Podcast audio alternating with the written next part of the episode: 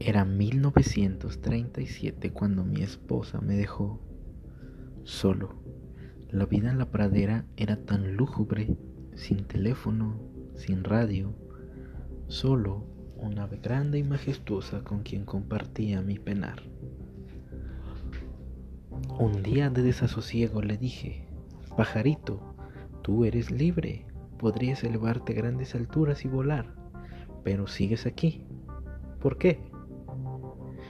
Por lo visto, mi cuestionamiento le afectó, porque esa misma tarde el pájaro se marchó, al igual que mi espíritu.